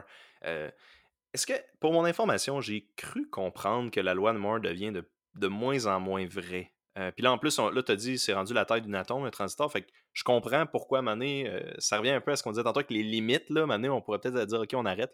Est-ce que la loi de Moore est euh, moins vraie qu'avant? Oui, on, ben, on, est encore, elle tient encore la route. Par contre, on voit, on prédit qu'elle va peut-être être de moins en moins vraie. Puis, tu l'as dit, étant donné qu'on on se tend vers des tailles qui sont de la taille d'un atome. Là, tu te dis, c'est quoi la suite? Comment on peut faire plus mmh. petit que l'atome? Mmh. Il n'y a comme pas de, chemin possible. Par contre, ce qui est super intéressant de voir dans la littérature, c'est qu'il y a des technologies un peu différentes qui viennent se faire développer ou qui, viennent d'être inventées pour pallier à ça, pour garder la tendance de la loi de Moore. Par exemple, au lieu de faire le transistor comme une brique, bien, on empile les briques maintenant en 3D. Donc, de faire une, au lieu d'une architecture 2D, ben, on, fait une architecture 3D. Au lieu de faire une architecture carrée, on fait des cylindres parce que les cylindres vont avoir une meilleure surface. Donc, c'est de changer un peu la géométrie, euh, changer la façon de faire les choses qui continue à être d'innovation puis continue à améliorer les performances. Mais euh, à un moment donné, au niveau de la taille, on est limité. Donc, euh, quand tu penses qu'il y a comme, je sais pas moi, 10 atomes de silicium de large, ben là, à un moment donné, tu peux pas en mettre moins parce que là, même, tu sais, le, ça marchera plus. Les atomes vont passer directement un à l'autre. Ouais, t'as juste plus de place, c'est ça. C'est ça, c'est ça. Et tout, il y, a un concept de. Le seul concept de, physique quantique que je connais, que je, que je me rappelle, mettons, qui est quand même intéressant, c'est l'effet tunnel, que je sais pas si tu connais ça, mais c'est que. Tu sais, il y a comme une, y a genre une plage de probabilité qu'un atome peut se téléporter d'une certaine distance. C'est vraiment minime, tu sais, c'est aucunement observé. Ben, c'est pas très c'est pas vraiment observable dans le monde macroscopique c'est plus au niveau des atomes justement euh, de ce que je me rappelle puis donc j'imagine qu'à ces tailles là justement tes données euh, peuvent commencer à, être sous la contrainte de, ces téléportations aléatoires là, je sais pas si, ben, ça ou, tout plein d'autres euh, aspects quantiques là on s'entend que c'est plus rendu de l'électronique pure. On peut plus, on peut même plus modéliser avec les, les, logiciels de simulation. On peut même plus modéliser le transistor comme on le faisait comme moi je fais dans, mon projet de maîtrise, parce qu'il n'y a plus d'équation mathématique qui, qui, régit à ces tailles-là. Il y a plein de phénomènes, euh, c'est des probabilités, c'est statistique, donc il y a plein de phénomènes qui viennent entrer en jeu qui sont plus nécessairement euh, mesurables, on ne peut plus nécessairement se fier à ces phénomènes-là. Donc, il y a plein, oui, l'effet tunnel, mais il y a plein d'aspects euh, qui font que l'électronique devient plus compliquée à concevoir dans ces, dans ces tailles-là. OK. Oui, effectivement. C'est. Fait que, fait que, OK, ben, maintenant je comprends les. Tout ce qui est. Ben, je comprends. je, sais c'est quoi. J'étais un peu plus en contexte par rapport à la technologie CMOS euh, que tu mentionnais. Fait que là, c'est vraiment question d'avoir une technologie à peu près des années 2000. Donc, toi, tu intègres euh, l'idée euh, par, rapport à la, par rapport à la technique PEF dans cette une puce qui a des transistors de 180 nanomètres. C'est ça, exact, exact. Puis en fait, ces technologies-là, un peu, encore là, il y a une évolution au niveau de ces technologies-là. Moi, c'est 180 nanomètres. Ensuite, on a passé à 65, 45. On réduit à chaque fois. Euh, mais tu sais, 180 nanomètres, tu dis que ça date de 20 ans, mais c'est encore très utilisé dans les systèmes comme ton téléphone intelligent. C'est quand même utilisé parce que c'est plus robuste que les nouvelles technologies. Pas robuste au niveau que euh, ça n'a pas fait ses preuves, mais robuste au niveau de euh, des puissances que ça peut supporter, l'énergie que ça peut, euh, ça peut supporter. Parce que tu peux penser que le petit transistor qui, a 10 atomes de silicium de large, bien, il est moins performant, il est moins robuste, moins costaud que le transistor que moi j'utilise qui est 180 nanomètres de large. Donc, c'est aussi cette question-là. Donc, c'est pas, pas parce que la nouvelle technologie qui sort qu'elle est nécessairement applicable à tout ce qu'on utilise. Euh, la technologie que j'utilise, moi, par exemple, c'est une preuve de concept, mais ça peut être très bien utilisé dans l'industrie. Donc, euh, par exemple, il y a un service de télécommunication, il y a un satellite qui pourrait dire Ah, ben, ton travail que tu as fait avec le 180 nanomètres, ça nous intéresse, on veut l'implémenter directement comme ça parce qu'on utilise cette technologie-là au, jour d'aujourd'hui. T'es dans le bon, t'es comme dans le bon sweet spot, là, autrement dit. T'es pas trop vieux, mais t'es pas trop récent non plus. c'est ça. Puis il y a un avantage parce que pour donner une autre euh, ordre de grandeur, la technologie que moi j'utilise, euh, ben, il y a un certain coût à ces technologies-là. Euh, puis évidemment, si ça date un peu plus de 20 ans, ben, c'est moins dispendieux que les nouvelles technologies. bâtir une nouvelle usine avec les dernières technologies, là, on parle de ben, la compagnie qu'ils ont mentionné, c'est environ 30 milliards. 30 milliards pour bâtir juste l'usine qui va te produire. ça, c'est juste l'usine, donc c'est pas le produit final. Puis tu sais que dans 10 ans, ton usine, elle va être désuète parce qu'il va y avoir des nouvelles technologies qui vont être développées. Fait que ton 30 milliards, c'est comme un investissement que tu dois déjà remboursé euh, au jour 1. Assez rapidement, oui. C'est ça. C'est ça, exact. Est-ce qu'il y a un lien entre ce que tu viens de dire et toutes les pénuries dans les composantes électroniques qu'on voit dans les dernières années? J'ai beaucoup. Eh, eh, tu vas pouvoir me, me, le clarifier une fois pour toutes. Ce que j'avais cru comprendre, c'est qu'il y avait certaines composantes, certaines machines de composantes qui étaient, qui étaient difficiles à produire. Ça, je suis à bonne track? Oui, exact. Parce qu'en fait, le marché des semi-conducteurs, c'est un marché qui est. Euh, la fabrication des, semi-conducteurs, c'est un marché qui, qui pas très. Euh, euh, en fait, il y a certains joueurs dans le monde qui en font, dont la Taiwan. mais à part en Taïwan, il n'y a pas beaucoup d'autres places qui en font. Il y a Intel qui en font, mais c'est pratiquement uniquement pour leurs propres besoins à eux, donc leur propre CPU. Mais à part les CPU, les CPU, en fait, les CPU d'Intel, c'est une fraction. On parle de peut-être moins que 5% de ce qui est euh, dans toute l'électronique globale. Donc, il faut que tu penses que là, en Taïwan, ils font tout le reste. Ils font le 95 mhm. du reste. Donc, nécessairement, s'il y a un problème en Taïwan, il y a un problème dans le monde.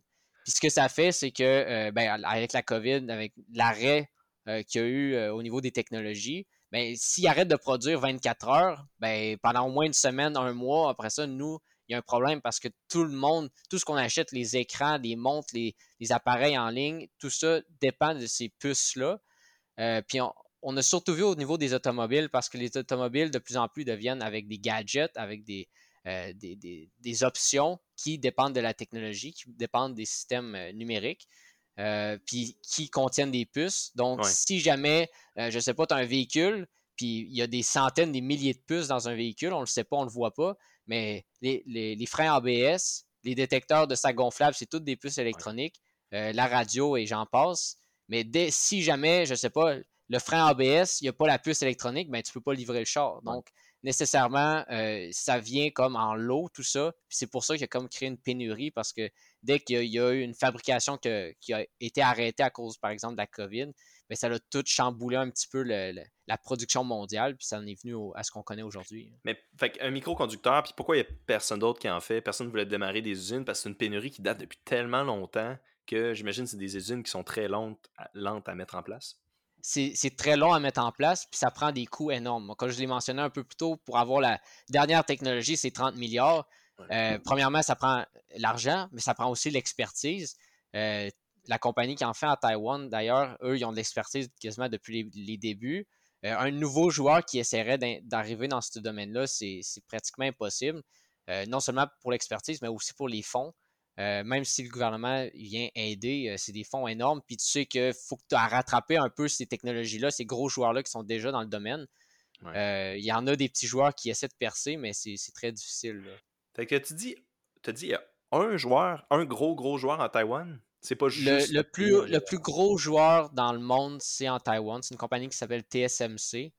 Euh, c'est elle qui produit, je te dirais, là, euh, je connais pas les chiffres, là, mais c'est plus que 60-70% de la, de, ce qui est produit. Ah ouais, ok, ça Mondial. ok, fait que c'est carrément, eux, ils font pas des machines de, de micro-conducteurs. Non, eux, ils, produisent. ils font les puces. Par exemple, mon projet de maîtrise, moi, je l'ai envoyé en Taïwan pour qu'il se fasse fabriquer par cette compagnie-là. Ouais, c'est ça. Puis ça, euh, ouais, tu m'en avais déjà parlé de, de ce processus-là d'envoyer. Là, de ce que tu m'avais dit, il me semble que c'était une attente d'à peu près six mois, dans le fond, pour avoir ton, ta puce, tu t'envoies ça, puis t'attends à peu près six mois. Puis j'imagine qu'ils te font des retours là-dedans, euh, des fois, où non. Ben, en fait, en fait c'est ça. la conception de puce, c'est un, domaine un petit peu particulier parce que, euh, je vais prendre l'exemple euh, opposé, par exemple, la programmation. Il y a une boucle de rétroaction immédiate avec la programmation. Tu fais de la programmation, tu compiles, tu vois si ça marche ou ça marche pas instantanément. Tu peux corriger, adapter, déboguer. En 5-10 minutes, tu as fait ton programme, tu sais que ça fonctionne en électronique, mais plus précisément en microélectronique sur puces qui doivent être comme les miennes, par exemple. Euh, la fabrication pour la technologie que moi que j'utilise, qui est euh, d'environ 20 ans, j'avais un temps d'attente d'environ 4 mois. OK? Donc, on s'entend que la boucle de rétroaction est très, très lente. Si tu veux faire des conceptions, je n'ai pas de marge de manœuvre vraiment. Euh, je, fais je, fais ma fabrication. Quatre mois plus tard, je reçois ma, puce. Elle n'est pas fonctionnelle. Qu'est-ce que je fais? ben, je recommence, mais je repars quatre mois encore. Donc, c'est vraiment, on, met l'emphase sur la simulation, tout ce qui est avant l'envoi. Donc, les, on, fait plusieurs vérifications nécessairement avant d'envoyer notre design, notre, conception. Euh, mais c'est ça, le fait que la boucle de rétroaction est, longue, ça fait que c'est difficile un petit peu plus de, euh, je veux dire d'apprendre, mais c'est pas, c'est c'est pas aussi facile de, de, voir ce que tu fais ben avec ce que tu obtiens instantanément. Ben ça doit, ça doit vraiment clasher pour des gens, mettons, comme toi en électronique, parce que justement, tu l'as mentionné, quand tu fais de la programmation, puis j'imagine que tu en fais de la programmation, tu dois en faire beaucoup de programmation dans ce que tu fais. Tu as tes retours instantanément.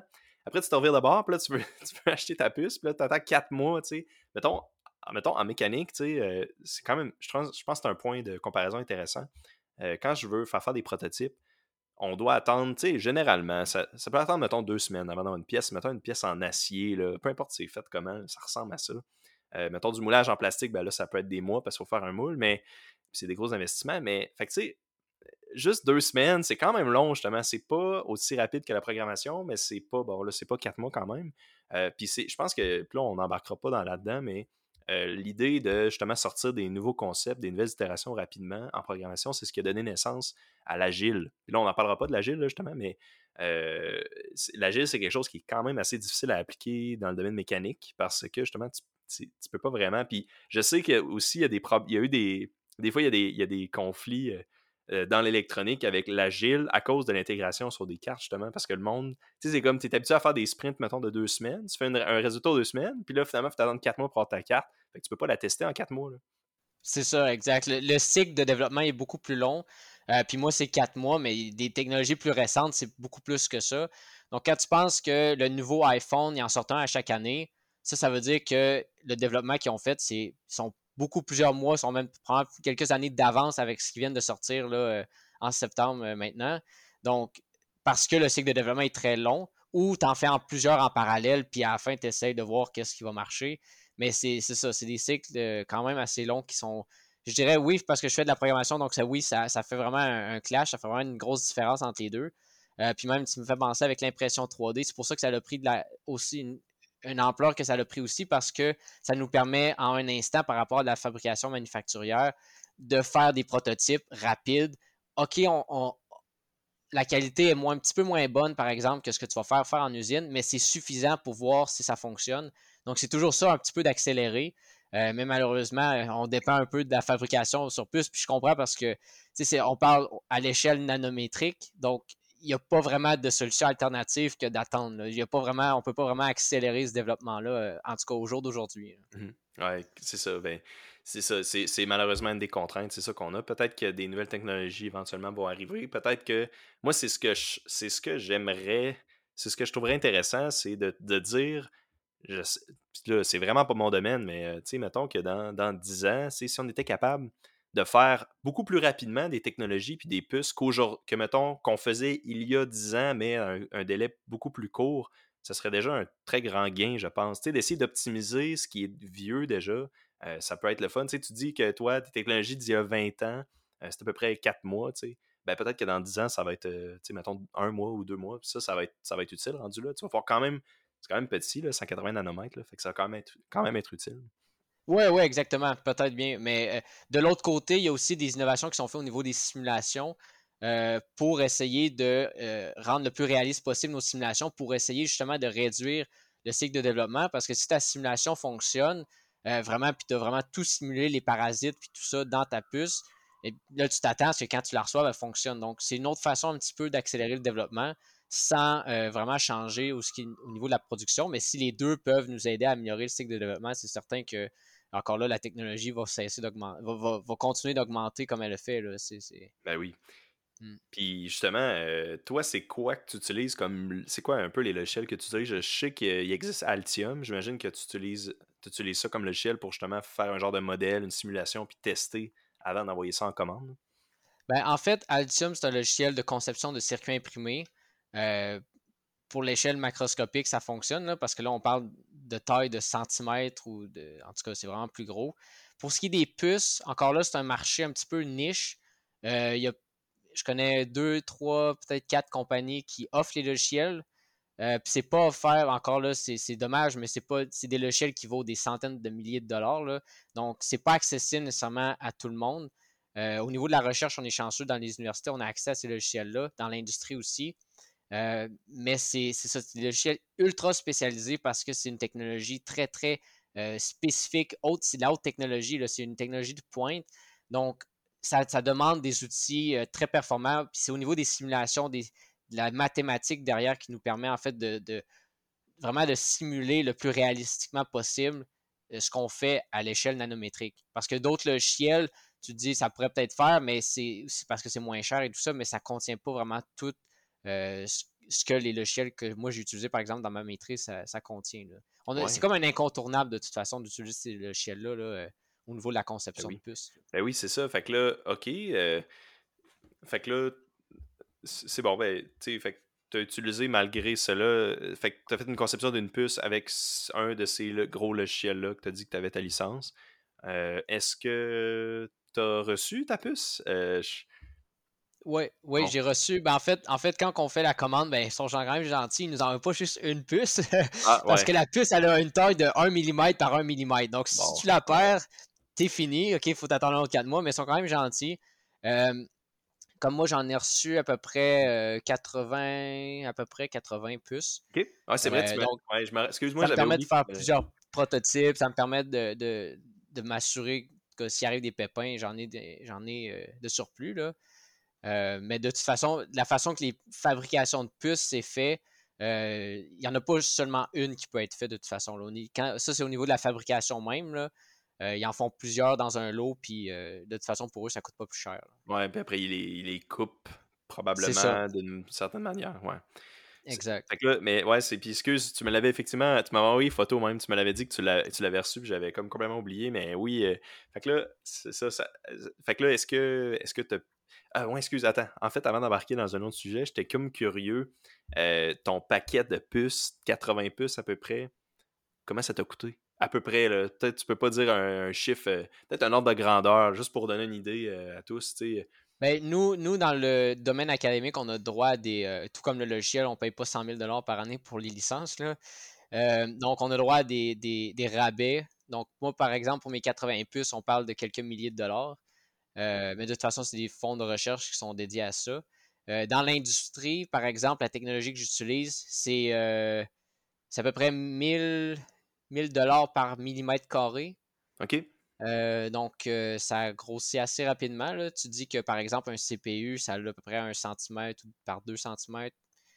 Euh, ça, ça, ça, va rapidement. Puis les CPU, c'est des technologies beaucoup plus modernes. Donc, on parle peut-être de 10 000 par millimètre carré. Donc, c'est, ça dépend des technologies, ça dépend des, fabrications. Là, mais bon, c'est à peu près l'ordre de grandeur. Nous, dans, dans l'académique, on a le droit des rabais. Pourquoi? Parce que on ne fait pas une seule conception, puis on n'en fait pas des millions. On en fait quelques unités. Donc, toutes les universités, il y a un regroupement qui se mettent ensemble, puis on envoie tout dans le même dans le même lot, on envoie toutes ces conceptions-là qui sont différentes, Ah. puis le fabricant, il s'assure de tout mettre ça dans une fabrication. Pour lui, ça coûte moins cher. Pour nous, ça coûte moins cher. On n'a pas besoin d'avoir beaucoup d'exemplaires, puis c'est une façon un petit peu de réduire les coûts. Attends, euh, ok, ben, je comprends pas. Qu'est-ce que tu veux dire? Vous mettez... Pourquoi ça coûte moins cher de vous mettre ensemble vu que c'est des. Je comprends pas parce que c'est des conceptions différentes, anyway.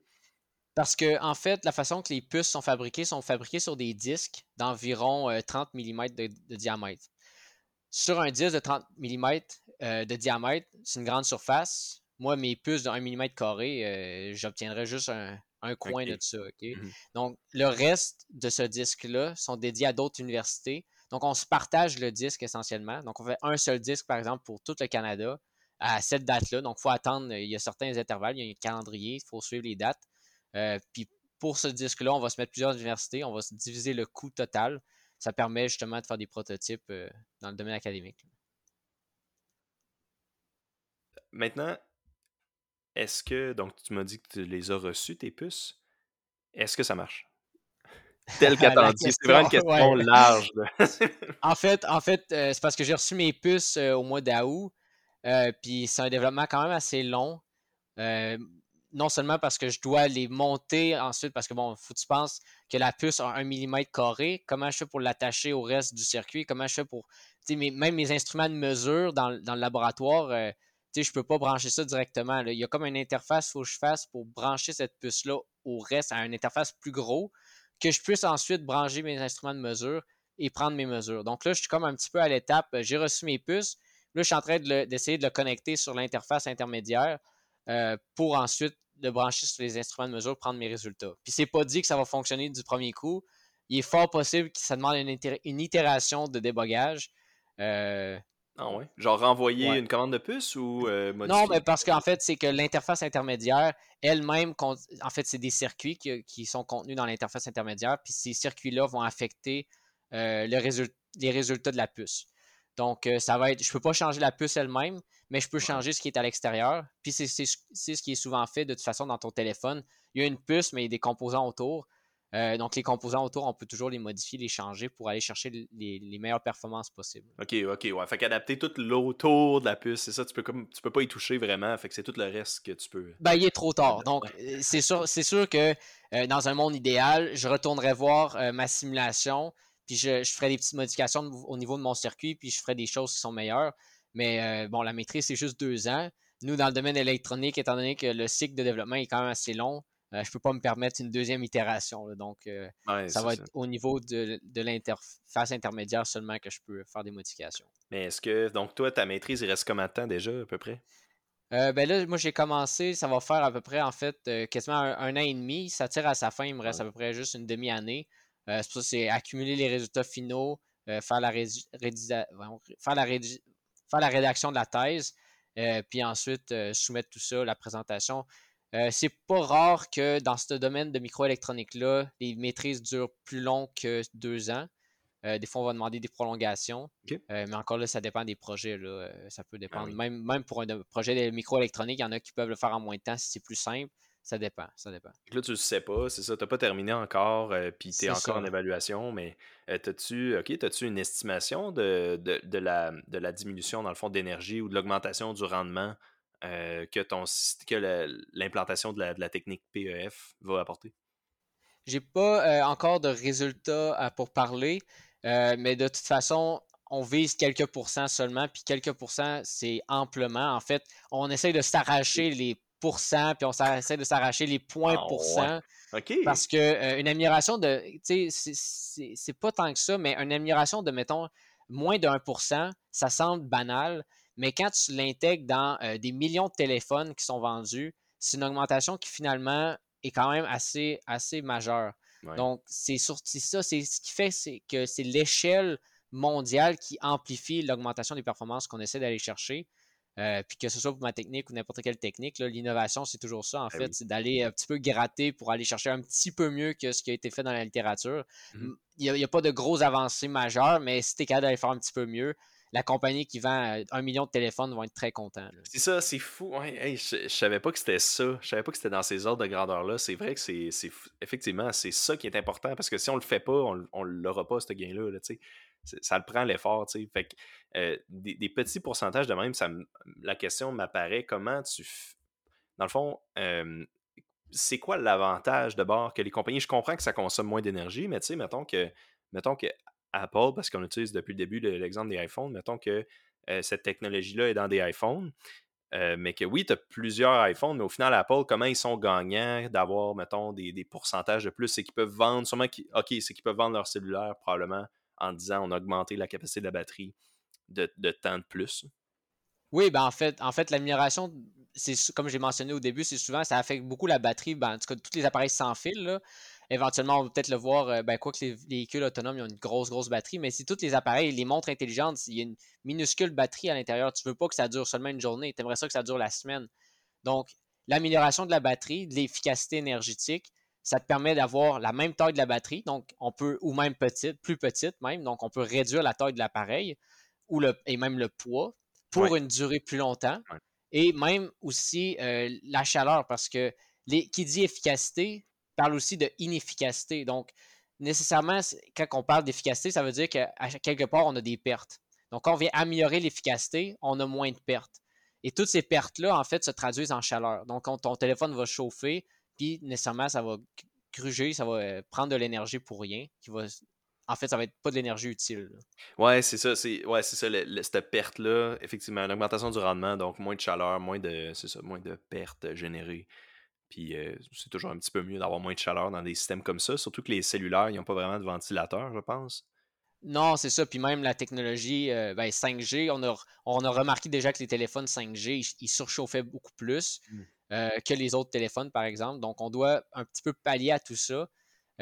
Puis l'efficacité énergétique, ça vient un peu, euh, un peu, un peu par là. Puis de mmh. toute façon, quand on parle de technologie, euh, ben, que ce soit les téléphones mobiles qui sont à batterie, de même les réseaux, euh, on parle de réseaux d'électricité, on parle de, d'environnement, ben, on ne veut pas nécessairement consommer plus d'énergie. Là, on parle par exemple du le réseau de télécommunications mondial consomme des terawatts à l'heure. Donc, c'est, c'est, ben, pas à l'heure, excusez, donc des terawatts annuels. Là.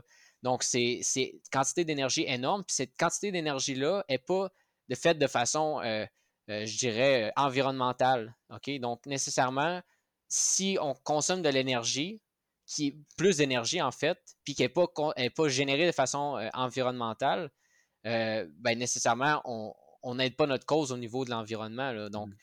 en, en, réduisant notre capacité énergétique ou en rendant nos appareils plus, plus efficaces, eh bien, on va, on va chercher une moins grande consommation électrique. Ou si on va chercher une consommation électrique, bien, euh, elle, va être, elle, va être, utilisée à plus haut rendement. Mmh oui, en plus, euh, ben, c'est sûr qu'au Québec, on est, on est quand même chanceux, on a quand même un, quand même un bon, une belle manière de générer de l'électricité, mais dans d'autres dans d'autres pays, d'autres provinces, c'est vraiment pas le cas. Au niveau mondial, c'est pas très beau. Ouais. ouais. Mais euh, honnêtement, euh, ouais, ben écoute, je, pourrais pas trouver une meilleure manière de terminer l'épisode. Est-ce que tu avais des trucs que tu n'as pas encore mentionnés que tu aimerais, aimerais partager? Oui, moi, il y a une chose, euh, j'aimerais qu'on discute. Ben, en fait, j'aimerais juste partager, c'est que ben, moi, j'ai fait, pour le petit historique, j'ai fait un, deck technique. J'ai fait mon bac, puis là, je suis rendu à la maîtrise. Puis je le savais quand je faisais mon deck technique que je voulais aller au bac. Puis je le savais quand je faisais mon bac que je voulais aller à la maîtrise. Puis il y en a des fois, ben, en fait, surtout à l'ETS, je l'ai remarqué parce que c'est une école d'ingénieurs. Euh, je ne sais pas si c'est la même chose ailleurs, mais j'encourage le monde à aller faire des études au cycle supérieur. Euh, des fois, on pense que bon, les cycles supérieurs de la recherche, c'est du pelletage de nuages. En génie, je peux dire que ce n'est pas le cas. Il y a des fonds, il y a beaucoup, beaucoup de fonds qui sont déployés pour faire de la recherche. Puis comme vous avez vu dans le podcast, c'est, de la recherche appliquée, pas juste pour mon projet, mais dans tout le, tout le département, c'est de la recherche appliquée. On fait de quoi de concret qui bénéficie éventuellement euh, à l'industrie, que ce soit la 5G, éventuellement la 6G. Donc, j'encourage le monde à aller faire de la, recherche, aller au cycle supérieur. Par exemple, ici à l'ETS, ce que j'ai remarqué, ça a été vraiment très flagrant, là, euh, mais au cycle supérieur, ici en génie électrique, on est à peu près 5% de Québécois. Il, y a, très peu de relève. Puis je peux comprendre parce que quand on finit nos études au bac, on, se fait offrir des, emplois euh, quand même assez bien rémunérés, avec des bonnes conditions et tout ça. Puis quand on, regarde un peu euh, avec les cycles supérieurs, on se dit, OK, encore deux ans à l'école, quatre ans pour le doctorat, est-ce que ça me tente vraiment d'aller dans tout ça? Euh, on parle pas de salaire, on parle par intérêt. Si vous avez de l'intérêt, allez-y. Euh, je pense qu'il y a plein, plein beaux projets. Les professeurs, ils n'ont pas de ils ont une limite en fait sur le nombre d'étudiants. Ils n'ont pas une limite sur le nombre de projets qu'ils ont à offrir. ils ont beaucoup euh, d'idées, c'est ça. Ils ont beaucoup d'idées. Puis justement, il y a beaucoup de fonds. Il y a des bourses, probablement. Oui, exact. En, exact. Électrique, en électrique, en plus, c'est un domaine vraiment en, pas en renaissance, mais continuellement en naissance, je devrais dire. Là. Il y a tout le temps d'innovation là-dedans. Oui, puis même en fait, euh, ben, toutes les, je parle pour tous les génies, là, il y en a toujours, toujours. Puis même, on ne pensait pas de ça parce que, bon, c'est quand même nouveau, là, mais même j'ai plusieurs de, mes collègues qui, eux, font euh, par exemple du machine learning, donc l'intelligence artificielle pour les puces électroniques. Euh, dans quoi qu'on se dit, moi, c'est plus analogique, donc ça, on peut arriérer un petit peu, là, mais il y a du développement très, très euh, fine point de la technologie qui se fait, qui est très intéressant. puis on apprend à en connaître un petit peu plus. Moi, j'ai appris à la maîtrise à aller un petit peu plus au fond des choses que ce que j'avais avec mes connaissances au bac. Euh, donc, ça ouvre un peu l'ouverture. Puis on se dit ensuite, OK, mais les études supérieures, ça, rend une spécialité très, très précise. Est-ce qu'il y a une entreprise qui va vouloir engager cette spécialité-là, par exemple? Mais en fait, euh, oui, l'entreprise va vouloir t'engager, non pas seulement pour cette spécialité-là, mais ils savent que tu es capable de faire un projet de longue haleine, puis tu es capable d'aller creuser pour résoudre des problèmes. Moi, en fait, c'est le premier gros projet que j'ai fait euh, sur une aussi longue période. Euh, au bac, on s'en tenait à des projets de quatre mois, par exemple, pour une session. Ensuite, on fermait les livres, c'était terminé. À la maîtrise, tu ne peux pas, après quatre mois, fermer les livres. OK? Donc, parce que ta thèse finale en dépend, les résultats en dépendent. Si ma puce ne fonctionne pas, euh, moi, il faut que je continue à travailler pour essayer d'obtenir des résultats. Parce que je ne peux pas fournir une thèse avec des résultats qui sont qui sont pas concluants ou qui n'aboutissent à rien. Là. Donc, euh, c'est mon message. Euh, j'invite le monde à aller, aller. En tout cas, si on a des jeunes qui écoutent, là, aller au sexe supérieur, euh, c'est super passionnant. Écoute, ouais, j'ai beaucoup d'amis qui ont fait des, maîtrises, que ce soit des, ça, des maîtrises en, génie ou j'ai des amis qui ont fait des MBA aussi. Puis c'est effectivement, des fois, tu, te poses la question, tu es comme, OK, ben, est-ce que le 6 ans, le, 2 ans de plus ou le 6 ans de plus d'études, ben, je pourrais l'avoir dans mes poches, mais en même temps, vrai, ça devrait être vu quand même comme un investissement. C'est c'est un calcul qui est un peu plus complexe euh, que de dire je perds six ans de, travail. Ouais, c'est ça, c'est ça, exact. Puis c'est d'aller chercher des, compétences un petit peu plus euh, approfondies. Par exemple, les équations qu'on nous montre au bac, ben là, euh, à rendre à la maîtrise, il faut que tu les fasses, les équations, puis que tu les développes pour les améliorer. Donc, tu ne peux plus nécessairement te baser sur ce que tu t'es montré, mais c'est vraiment d'aller creuser un peu plus sur dans les sujets, t'intéresser un peu plus. puis lire beaucoup. Là, lire, c'est vraiment un incontournable. Euh, aller lire la, documentation, la littérature, c'est vraiment, il faut être baigné dans, le sujet pour aller améliorer, innover si on veut euh, avancer la recherche. Mais ben, super. Euh, écoute, ça conclut l'émission pour aujourd'hui. Merci beaucoup pour ta présence, Philippe. C'était vraiment intéressant. Puis j'en ai appris beaucoup. Puis j'étais un petit peu intimidé par le sujet au début, comme j'ai mentionné, mais finalement, ça a vraiment, vraiment bien été. C'était très bien expliqué, je trouve. Puis ça a bien été. Ben, merci à toi. Merci à toi. Merci aux auditeurs aussi d'avoir écouté Accès Innovation. Pour plus d'informations, consultez nos pages Facebook et LinkedIn. À la prochaine.